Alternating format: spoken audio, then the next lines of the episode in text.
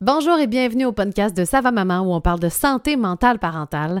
On est vraiment contente de vous savoir de retour. Si c'est votre première fois, bien, bienvenue chez nous. Je m'appelle Jessica, je suis journaliste et mère de trois enfants. Dans Sava Maman, je suis avec Laurie Zéphir qui est psychologue spécialisée en santé mentale maternelle, périnatalité et attachement parent-enfant. Aujourd'hui, on reçoit une médecin, en fait une pédiatre et infectiologue qui est aussi maman d'un coco de deux ans. Euh, grande fan aussi du podcast, on était très contente de savoir ça. S'appelle Isabelle Viel-Thériault. On veut toutes que ce soit notre pédiatre, je vous le dis. Vous allez vous aussi l'aimer. Elle est aussi spécialisée en antibiogouvernance. Qu'est-ce que c'est? Vous le saurez dans cet épisode.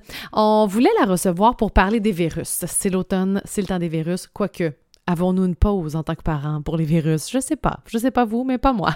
Donc, on va parler d'impuissance, d'impuissance qu'on ressent comme parents quand nos enfants sont malades, à quel point on veut trouver des solutions, on veut être en contrôle. On va parler du système de santé un petit peu, qu'est-ce qui impacte le climat de confiance envers le système de santé, comment se faire confiance comme parents au virus, face au virus de nos enfants, comment se fier à son instinct?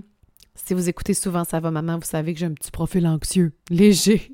J'en parle aussi beaucoup dans le podcast à quel point je suis souvent dans l'hyper-vigilance, que je veux donc bien pas que mes enfants tombent malades. Peut-être que ça vous parle, vous aussi. Donc, c'était vraiment super intéressant de recevoir docteur Isabelle Viel-Thériault. On a parlé aussi de qu'est-ce que c'est comme maman. Est-ce que c'est plus facile comme maman de gérer les microbes et les virus de nos enfants quand on est médecin? Et j'étais quand même surprise de sa réponse. Et pour ou contre, docteur Google. Donc, j'ai très, très hâte d'avoir de vos nouvelles sur cet épisode. Si vous êtes dans une phase où les enfants sont malades, sans arrêt, je suis avec vous et que je pense à vous et que c'est pas facile. Et sinon, ben, je veux vous faire deux petites invitations. Si vous avez un petit profil anxieux comme ça, comme j'ai dit, ben, sachez qu'on a un très, très bel atelier de 4 heures pour surmonter l'anxiété parentale. Ça se retrouve sur le savamaman.com. Et si jamais vous êtes un professionnel, un professionnel de la santé, un professionnel euh, qui gravite autour des parents, qui a une clientèle de parents, je vous rappelle que nous avons cvmformation au pluriel.com. Donc, c'est un centre de formation continue en périnatalité et en santé mentale parentale ce ne sont pas nous qui donnons les formations. Nous avons engagé des psychologues, des psychiatres aussi qui donnent des formations. Ce sont des formations accréditées. Donc, euh, pour les ordres professionnels, je vous invite à aller voir le CVM formation au pluriel.com pour voir notre offre de service. Voilà, j'espère que vous apprécierez cet épisode et euh, à très bientôt entre deux shots de Tylenol.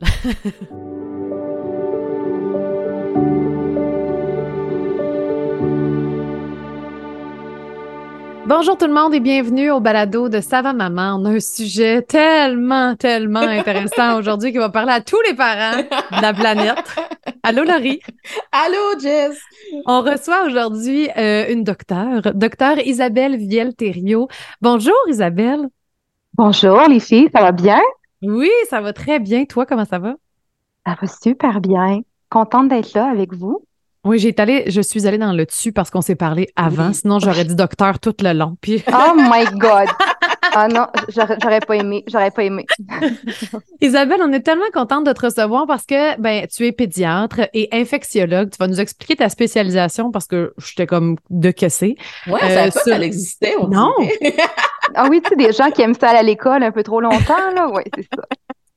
Euh, et tu es maman d'un enfant de deux ans, euh, fidèle auditrice du podcast. J'étais très touchée de, savoir que tu nous écoutes depuis un bon moment. Euh, tu as découvert Ça va maman avec le podcast? C'est exactement ça, exactement ça. Il y a un moment dans, dans mon congé de maternité où j'avais comme le goût de, je, je sais pas, ma curiosité me parlait, puis les balados, c'est devenu un, un, médium d'information que j'aimais mm-hmm. beaucoup. Puis de fil en aiguille, je suis tombée sur le balado de Ça va maman, puis ben moi, ça m'a parlé beaucoup, ça m'a fait du bien euh, à ce moment-là. Ah, Et encore aujourd'hui. Ah, tant mieux, tant mieux. Puis je pense que tu vas nous faire du bien parce qu'aujourd'hui, on va parler de virus. On va parler d'infection. on, va, on va parler d'anxiété. Puis je suis l'anxiété incarnée des virus. J'ai comme plein d'affaires, plein de questions. Je pense que post-pandémie, c'est un peu pire même. On dirait que j'ai comme j'ai comme eu une peur, puis là, je veux plus que mes enfants soient malades, puis je suis qu'ils soient malades. Puis bon, bref, on va pouvoir tout décortiquer ça aujourd'hui. Euh, mais je voulais d'abord comprendre qu'est-ce que ta spécialisation en antibiogouvernance? Ben dans le fond, euh, peut-être pour prendre un pas de recul, moi j'ai fait ma, ma, pédiatrie, fait que je suis pédiatre, puis après j'ai fait euh, quelques années de formation en, en maladies infectieuses. Et donc moi, je dans mon travail de tous les jours à l'hôpital, je vois des enfants qui ont des infections, souvent des infections assez sévères pour euh, pour être hospitalisés. Puis il y a l'antibiogouvernance, c'est on appelle ça un fellowship. Dans le fond, c'est qu'au terme de la formation médicale, euh, j'ai fait un an supplémentaire en, en antibiogouvernance ou, ou, gérance des antibiotiques. Dans le fond, qui est comme un peu une, une, une pratique euh, médicale qui vise à je dirais, utiliser les antibiotiques de façon la plus judicieuse possible, dans le mm-hmm. fond, tu sais, mm-hmm. parce que, euh, ben, on sait que les antibiotiques peuvent avoir un, ont du bon, certainement, tu sais, euh, sauvent des vies parfois, mais l'autre côté de la médaille, c'est que, ben, si on est exposé trop souvent aux antibiotiques, on peut développer des bactéries qui sont résistantes, puis ben, le microbiome intestinal qui est tellement important pour la santé ben, est impacté négativement par les antibiotiques. Puis je pense qu'on est vraiment dans une culture d'essayer de trouver le traitement minimal efficace des antibiotiques, mm-hmm. puis de les utiliser jusqu'en quand c'est nécessaire. Fait que moi, c'est là-dessus que je me suis concentrée euh, pendant ma formation euh, médicale. Mais je trouve ça intéressant qu'est-ce que tu amènes dans moi évidemment là, tout ce qui est médical je je, je m'y connais pas je suis bien bonne en psycho mais tout ce qui est médical c'est pas du tout ma formation. Mais des fois on va entendre la frustration des parents. Moi exemple dans mon dans ma clinique là, les parents qui vont dire ben là j'ai été voir le médecin puis là ça faisait trois jours qu'il y avait de la fièvre puis là il m'a dit retourne à la maison puis reviens nous voir si mais il y a comme un peu qu'est-ce que tu es en train de dire c'est un peu une réflexion derrière ça. C'est peut-être qu'on veut essayer d'attendre ou de regarder est-ce qu'il y a d'autres choses qui peuvent aider à diminuer les symptômes avant d'aller là. Donc, c'est pas juste le médecin qui veut pas me donner qu'est-ce qu'il faut pour guérir mon enfant. C'est où on veut aussi réfléchir à la santé globale. Tout à fait. Je pense qu'on est aussi dans une, tu sais, comme parents, très difficile d'accepter l'inaction. Si on veut faire des choses, notre enfant, il veut faire de la, il fait de la fièvre, on veut lui donner quelque chose pour arrêter sa fièvre, il va pas bien. On veut vraiment, puis même dans la culture médicale, comme médecin, on veut faire des actions qui aident les mm-hmm. gens. Mais il faut comprendre des fois qu'il y a des infections qui sont autorésolutives. Hein? une infection mm-hmm. virale, il faut que ça fasse son temps. Il faut, faut juste être euh, faut juste être patient. Mais l'autre point intéressant par rapport à ce que tu amènes, Laurie, c'est euh, tout ce qui est euh, euh, la consultation médicale en soi, je pense des fois pour un parent, c'est c'est insécurisant, puis on sait pas euh, on sait pas où se mettre, tu sais, puis ça me ça me faisait réfléchir parce que des fois moi je vois des parents d'enfants hospitalisés qui sont là puis qui me disent qu'avant d'être hospitalisés ils ont consulté à deux ou trois reprises tu sais puis qu'il y avait comme de feeling qui, qui, avait quelque chose qui allait pas avec leur enfant, qui, mm-hmm. leur instinct leur disait non, ça, ça, colle pas. Puis je pense que comme parents, on est un petit peu vulnérable en général, on se remet tout le temps en question. Puis le système de la santé, il est aussi intimidant un peu hein, quand, quand on, on, y va. Fait que comme parents, je pense qu'il faut aussi toujours euh, se rappeler, tu sais, quand je consulte, c'est quoi mon besoin? de quoi j'ai mm-hmm. peur, tu sais, sur quoi je vais être rassurée. Puis même si l'entrevue médicale est souvent directive puis basée sur des questions qui se répondent par oui ou par non, c'est important que le parent prenne le temps de d'expliquer de quoi il est craintif puis sur quoi il a besoin de mm-hmm. rassurance dans le fond parce que sinon ça fait des parents qui sortent d'une consultation médicale qui ont pas été, qui n'ont pas nommé leur père, fait qu'ils n'ont pas pu être assurés à 100 puis ces, patients, ces, parents-là reconsultent deux fois, trois fois, etc. Fait que... Puis là, on engorge le système aussi, là, parce qu'on juste essayer de trouver une place, là, des fois, c'est pas évident là, pour des enfants. Là, moi, je suis sur la rive sud de Montréal, on a la clinique Hop qui était supposée comme désengorger les urgences. Finalement, c'est aussi engorgé là-bas. On, on sent on sent euh, impuissant parce qu'on veut que notre enfant aille mieux. On essaie de trouver une place, on n'en a pas. Euh, puis là, on, nous, on, manque du travail. Puis tu sais, mm. c'est comme c'est une roue qui tourne euh, mm-hmm. constamment. Là. Mm. mais je, je, pense que c'est vrai que le système de la santé, on, on comme parents, on a l'impression que, que, que, ça doit aller vite parce qu'il y a comme un engorgement puis il y a un débit.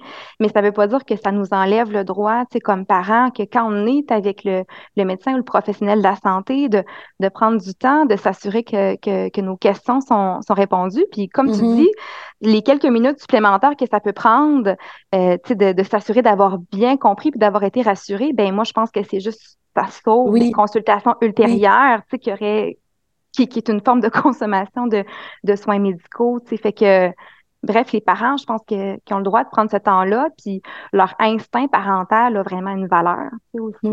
Mm. Mais tu ben sais que là, Isabelle, on t'entend, puis là, on va tout te vouloir comme pédiatre.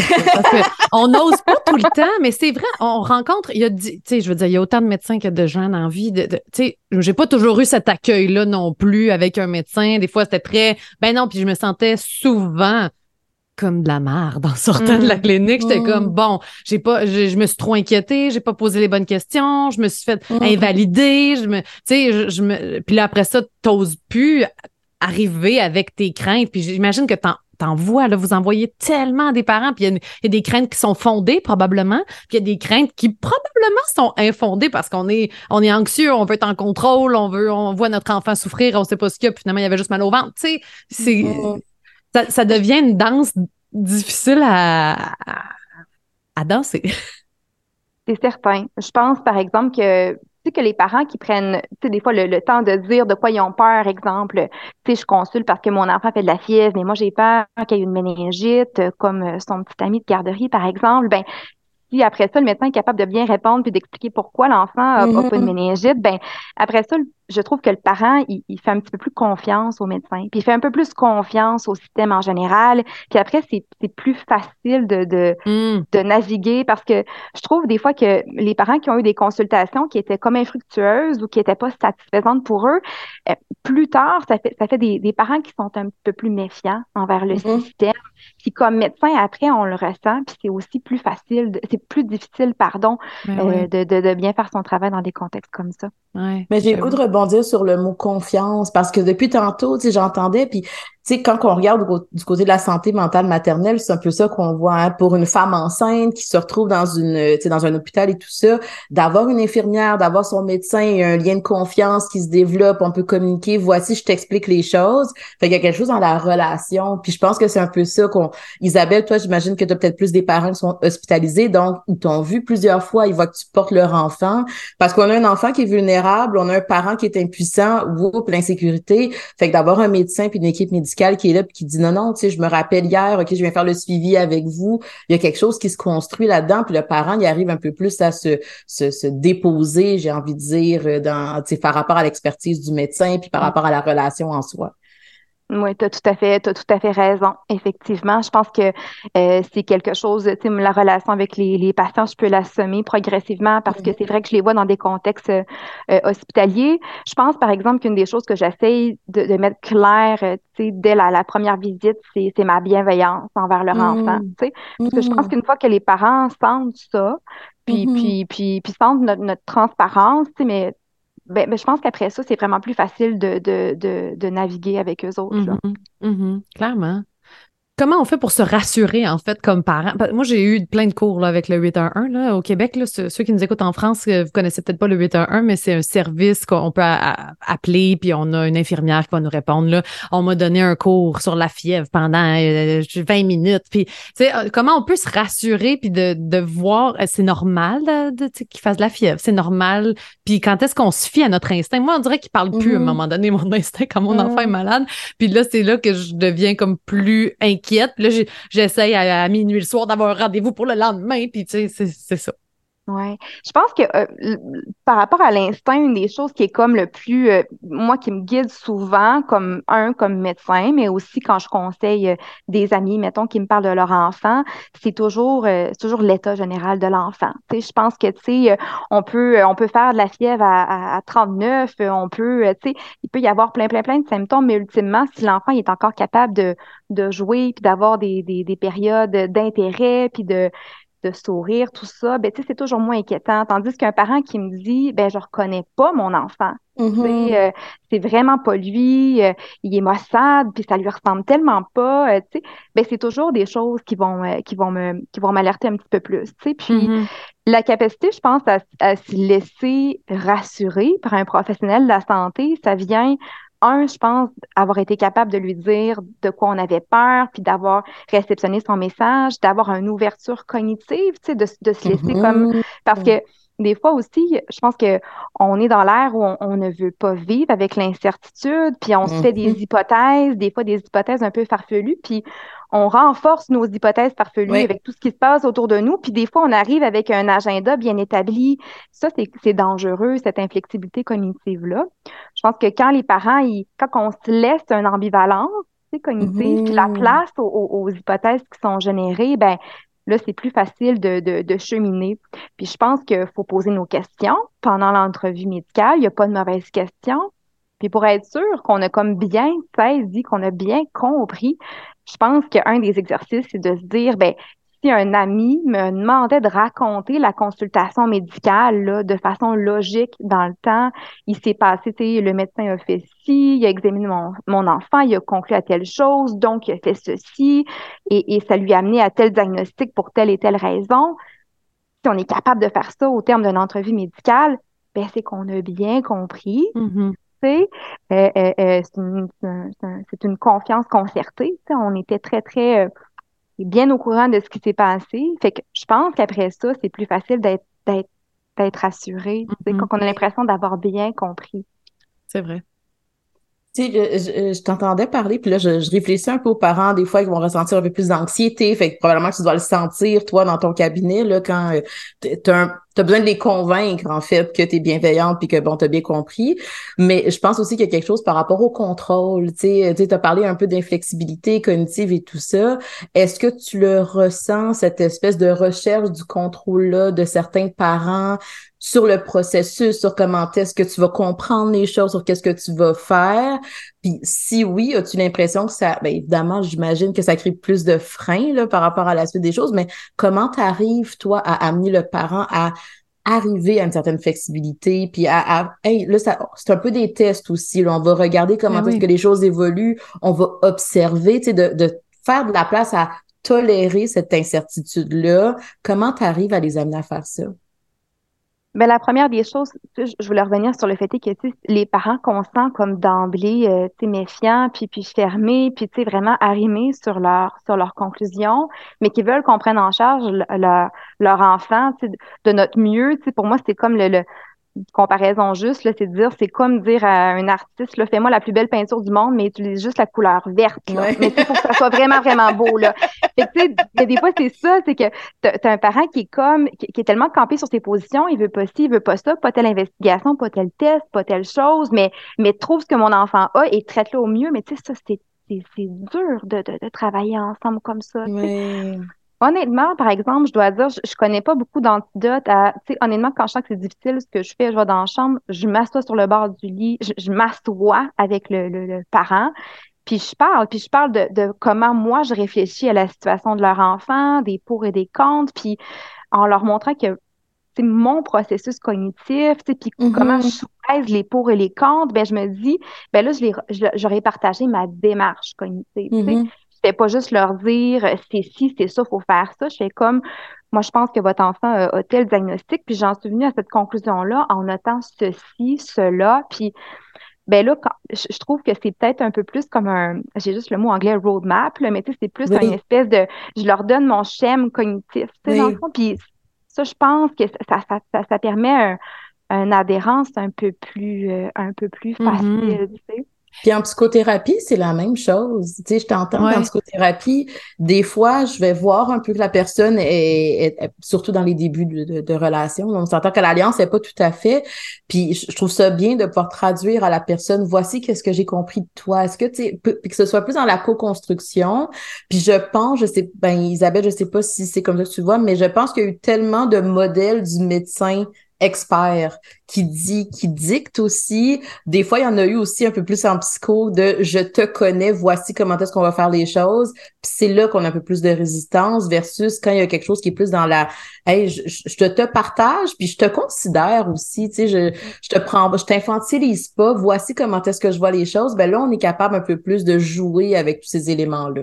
Oui, absolument d'accord. Puis je pense que quand on, on, on, agit de la sorte, là où les fois où on a besoin d'être un peu plus directive, les gens vont nous suivre. Parce que il arrive des fois que je suis capable de je veux pas dire de, de négocier, mais de, de cheminer en parallèle avec le, le, parent, lui dire les pour, les contre, puis de, de le laisser vraiment s'impliquer dans le processus de décision, parce qu'il y a des fois vraiment que je dis aux parents noir sur blanc, je pense que les deux décisions sont bonnes. Mm-hmm. Moi, je vais respecter votre décision, tu sais, mm-hmm. que vous choisissez qu'on continue, mais, par exemple, le traitement intraveineux ou qu'on qu'on le mette par la bouche à ce stade-ci, moi, je suis à l'aise avec les deux décisions. Fait que quand on, expose le parent à, ça, ben, je pense que la fois où on a vraiment besoin qu'il nous mm-hmm. suive dans notre plan, qu'on a besoin d'être un peu plus directif, ben, là, en général, ils vont le faire. Tu sais.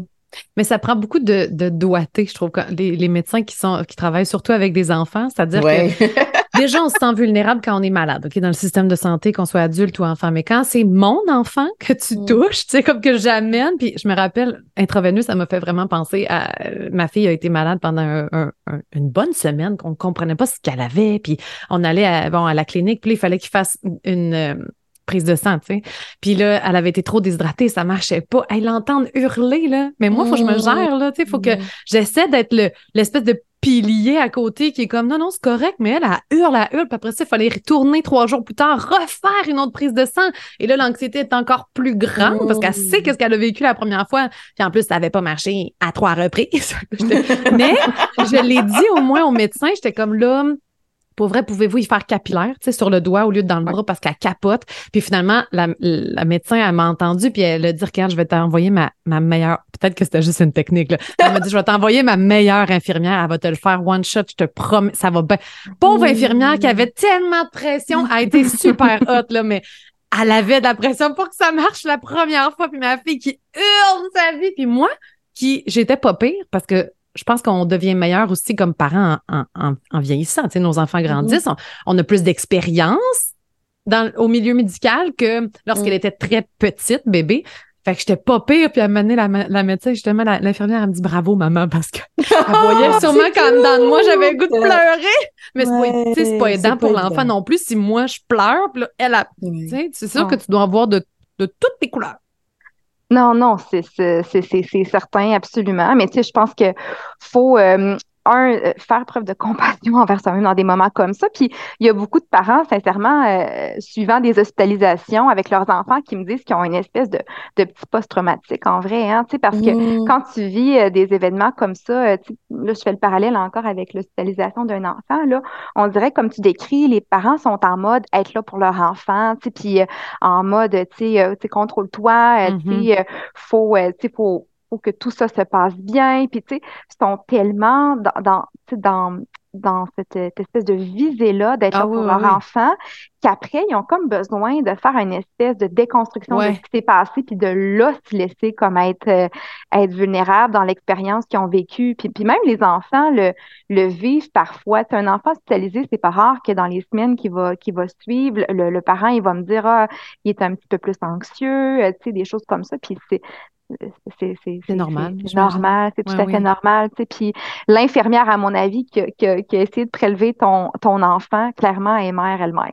Ah, Moi, ça l'a vraiment, ça l'a vraiment changé. Oui, ça l'a vraiment changé ma façon de, de, de, pratiquer la médecine, malgré moi, dans le sens que, euh, tu sais, un, je pense que notre cerveau change euh, après être mm-hmm. devenu mère. Euh, cognitivement, c'est différent, mais, mais émotionnellement, c'est différent. Puis l'espèce de connexion que j'ai avec les parents est différente parce qu'on dirait que je me mets à, la, à leur place dans, dans plein d'étapes du parcours médical de leurs enfants, justement, tu sais, les, les, prélèvements, les piqûres, l'enfant qui doit être à jeun pour un test. ah. je, me dis, j'imagine mon fils de deux ans être à jeun jusqu'à 11 h midi pour l'enfer, l'enfer, où tu sais, tu es hospitalisé, mais avant d'avoir ton lit, tu es dans une civière à l'urgence. Ah.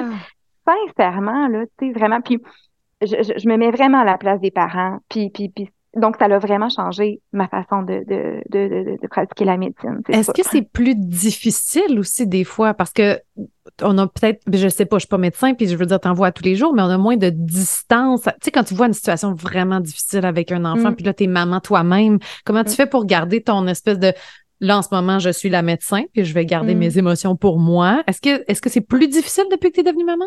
Oui. Ouais. il n'y a, aucun doute. Oui, c'est devenu plus difficile parce que parce que je comprends la souffrance de l'enfant, je comprends la, souffrance des parents. Euh, Puis, euh, ouais, non, vraiment, c'est devenu plus difficile. Il y a des situations qui me rendent, euh, qui me rendent plus émotive qu'avant. Mm-hmm. Ça m'est même arrivé de le nommer à des parents, des fois, de dire Oh, ah votre, votre, petit garçon, il y a deux ans, euh, moi aussi j'ai un enfant de deux ans, je, je, des fois je le nomme, sincèrement, quand je sens que ça peut ben oui, quand ça peut me rendre émotive. Puis L'autre chose, par exemple, c'est que moi, j'ai assez bien choisi ma spécialité en sens que les maladies infectieuses, euh, ça a comme l'avantage, entre guillemets, de, souvent être traitable. Hein. Nous, les, les mm-hmm. enfants qui ont des infections, euh, en général, ils rebondissent euh, vraiment vite. Fait que, c'est comme quelques jours un petit peu plus difficile, mais après ça, l'enfant se remet bien. Fait que, tu sais, je vis moins de, de, de, de périodes d'impuissance. Mm-hmm. C'est rare que j'annonce un diagnostic d'une infection qui se traite pas. Ou, rarement on voit des, des, décès en maladies infectieuses ou, ou, des séquelles d'une infection, mais sinon, en général, les infections pédiatriques euh, prises en charge euh, en temps opportun puis bien traitées, ben en général, le pronostic est bon. Fait que ça, ça a ce côté-là qui, qui facilite la gestion des émotions euh, personnel en ce qui me concerne. Est-ce que, euh, c'est peut-être niaiseux comme question, mais est-ce que tu vois une différence post-pandémie? Je sais pas. Tu sais, nous, on a un groupe de discussion privée mm. euh, où il y a comme 9000 mamans qui se jasent, puis on dirait qu'on voit juste ça. Là, tout le monde est malade. Tout le monde est tout le temps, tout le temps malade. Puis même qu'en pandémie, tu sais, comme quand on avait réouvert les garderies, là, on s'entend. Moi, mes enfants ont vraiment pas été malades parce que tout le monde avait du purel, tout le monde avait un masque, tout le monde. Puis là, on dirait qu'après, c'est mon feeling de parent, puis je vais le valider justement après ça, c'était comme le système immunitaire, il a comme pas été testé pendant un bon petit bout, puis là, pogne tout. Mm. Tout! Et là, ça mm-hmm. fait que je deviens même, puis je le disais tantôt, anxieuse de. J'ai réalisé que le purée a trop fait partie de ma vie, puis ça doit mm-hmm. pas être bon en plus, là, en tout cas. Je... mais, puis ma, ma fille, où est-ce qu'on habite, en tout cas, elle pousse la porte, une porte que plusieurs personnes peuvent toucher. Puis là, elle attendait pour pas ouvrir la porte. Puis là, je dis, ben, sors, Lou, c'est correct.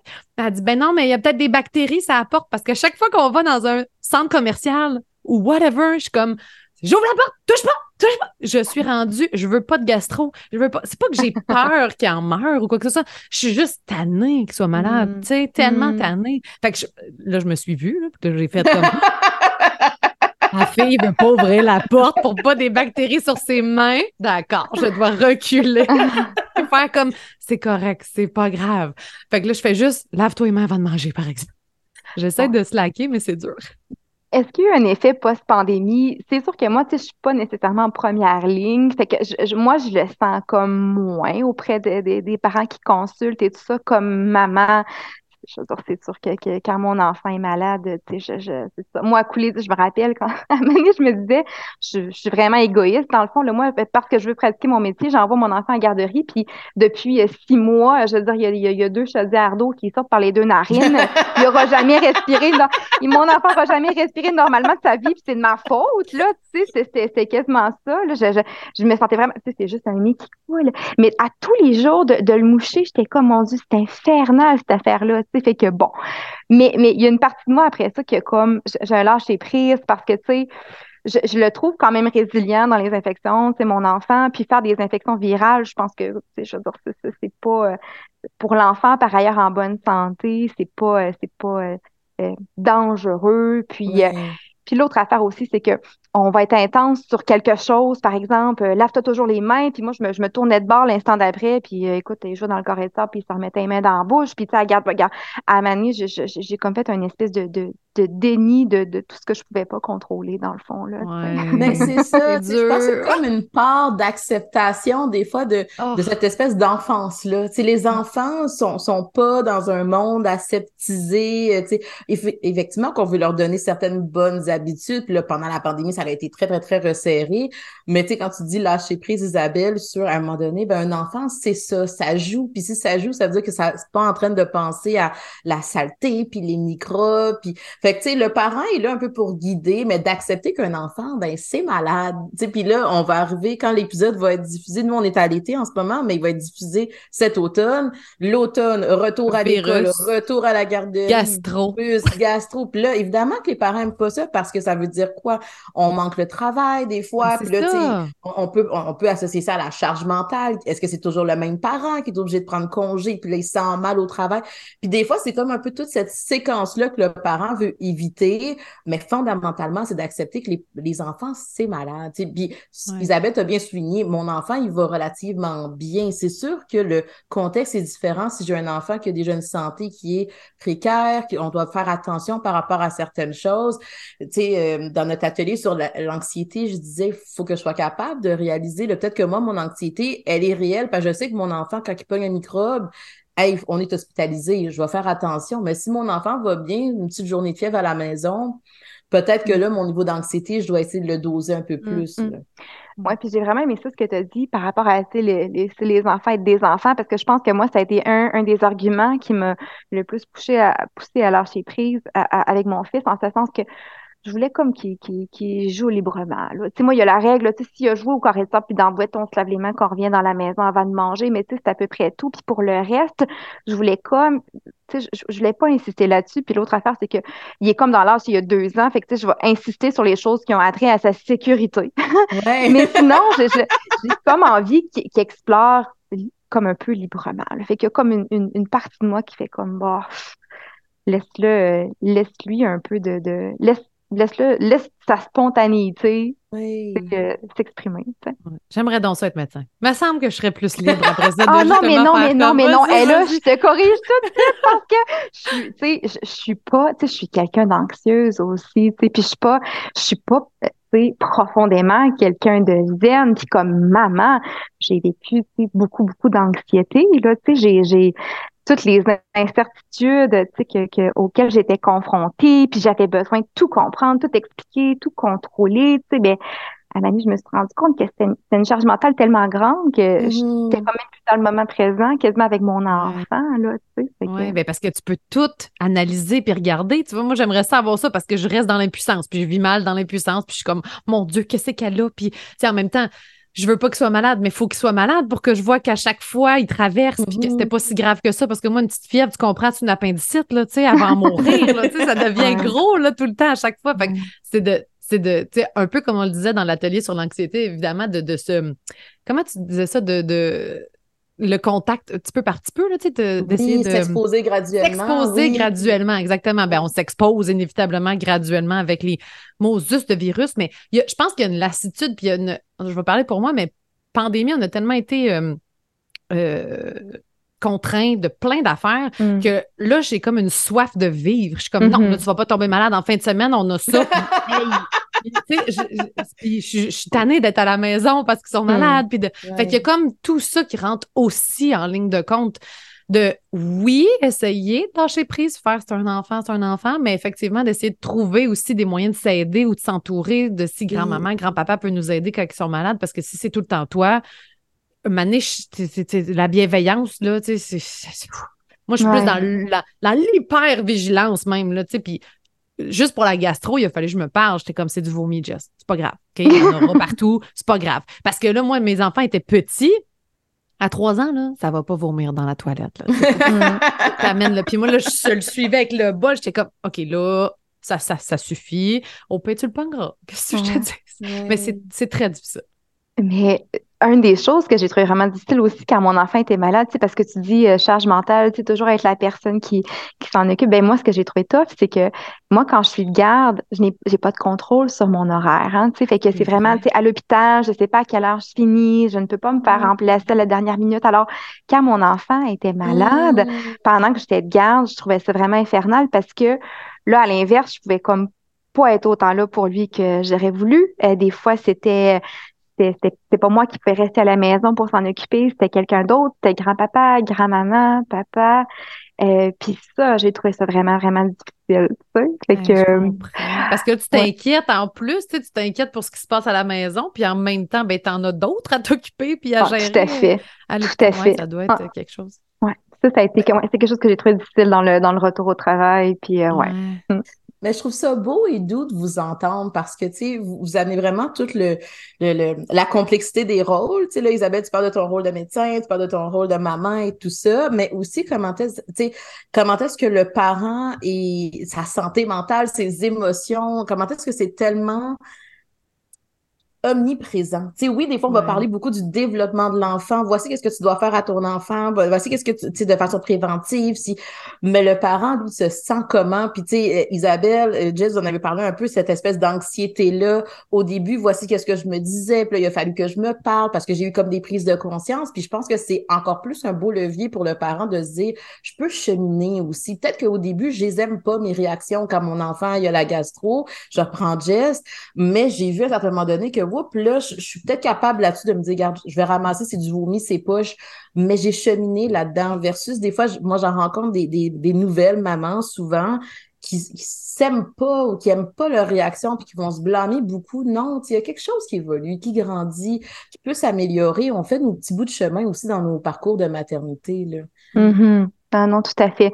Mais je pense que c'est ça. Faut se laisser aussi une espèce de je pense que là où on se fait vraiment souffrir, c'est quand on, on, on, on, veut pas gérer l'incertitude, puis on génère des hypothèses, puis on y adhère, tu sais, comme pour prendre l'exemple de la gastro, ce qui fait qu'on n'est pas bien dans la gastro. OK, c'est vraiment désagréable, on se le dit. Mais c'est aussi qu'il y a comme l'association de oh mon Dieu, ben là, je vais tomber malade, puis là, il va arriver ci, puis il va arriver ça, puis il va arriver.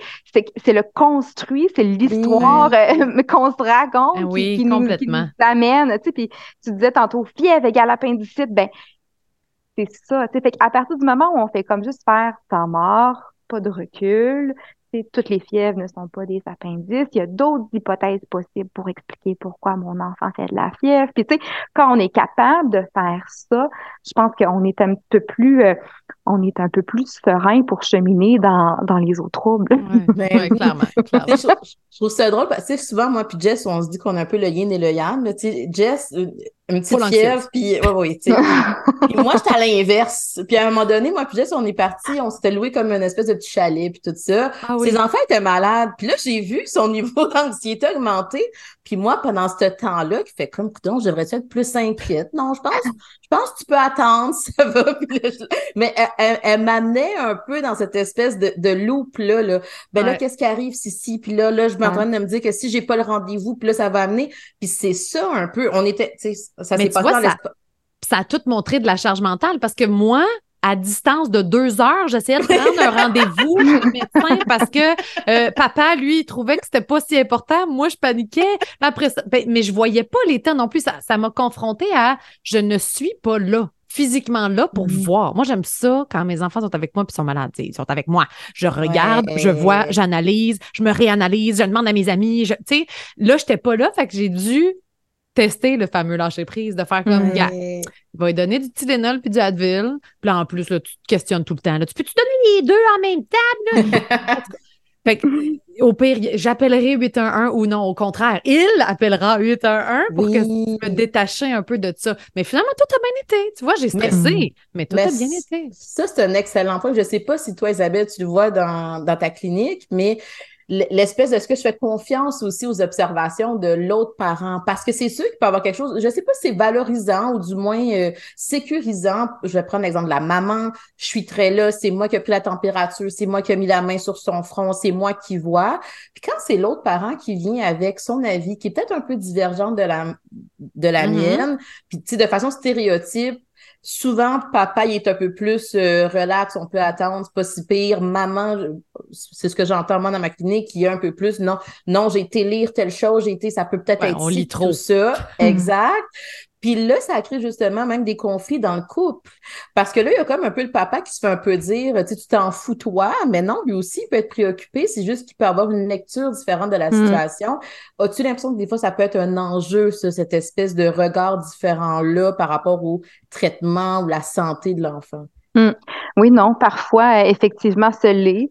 Euh, puis moi aussi, je, le vis euh, aussi un petit peu. C'est sûr que moi, je, suis un peu plus anxieuse. Euh, mon chum, peut-être un petit peu moins, mais en même temps, des fois, moi, ce qui, ce qui, réussit, ce qui, fait que je, je m'apaise un petit peu, c'est que je me dis, est-ce que je souhaiterais être avec quelqu'un qui est pareil? Tu sais, que les deux, on est en train d'être ah, non. Fait que, tu sais, je me dis, je pense que c'est bien d'avoir comme l'autre côté du balancier. Puis à partir du moment où est-ce que les deux ont le même but, le bien de l'enfant, puis qu'on s'explique ouvertement, moi, je pense ça pour telle raison, puis qu'on se laisse une ouverture d'esprit, une curiosité à ce que l'autre pense, ben, je pense qu'en général, ça, ça peut bien se passer, tu sais. Puis, mais, mais, mais c'est vrai que dans ma pratique, des fois, les, les, les, deux parents peuvent avoir des visions différentes, mais honnêtement, ça se compte euh, sur les doigts d'une main les fois où j'ai eu l'impression que c'était pas le bien de l'enfant qui, qui, qui, mm-hmm. Quand tu quand as le même but, je pense que tu finis par te, par te retrouver, là.